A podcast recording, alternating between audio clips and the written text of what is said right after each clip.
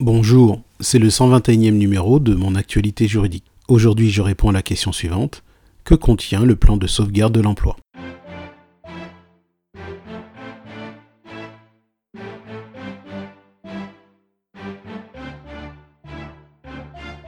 Dans le dernier flash briefing, j'indiquais qu'un plan de sauvegarde de l'emploi est obligatoire dans les entreprises d'au moins 50 salariés lorsqu'il existe un projet de licenciement pour motif économique qui concerne au moins 10 salariés sur une période de 30 jours consécutifs.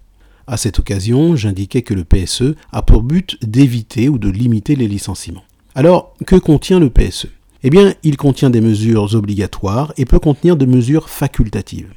En ce qui concerne les mesures obligatoires, L'article L233-62 du Code du travail mentionne des actions visant le reclassement interne sur le territoire national des salariés sur des emplois relevant de la même catégorie d'emploi ou équivalent à ceux qu'ils occupent. Des actions favorisant la reprise de toute ou partie des activités en vue d'éviter la fermeture d'un ou de plusieurs établissements.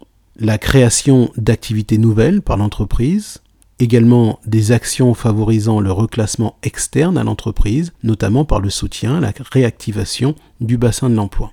Des actions de soutien à la création d'activités nouvelles ou à la reprise d'activités existantes par les salariés.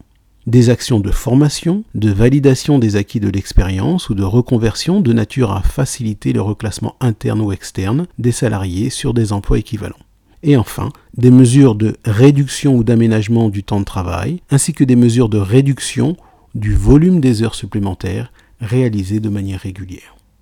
En ce qui concerne les mesures facultatives, le PSE peut prévoir les mesures suivantes. Ce peut être des primes d'incitation au départ volontaire, des congés de conversion ou encore la mise en place d'une cellule de reclassement. C'est la fin de ce flash briefing. Demain, j'aborderai les conditions d'établissement du PSE. À demain.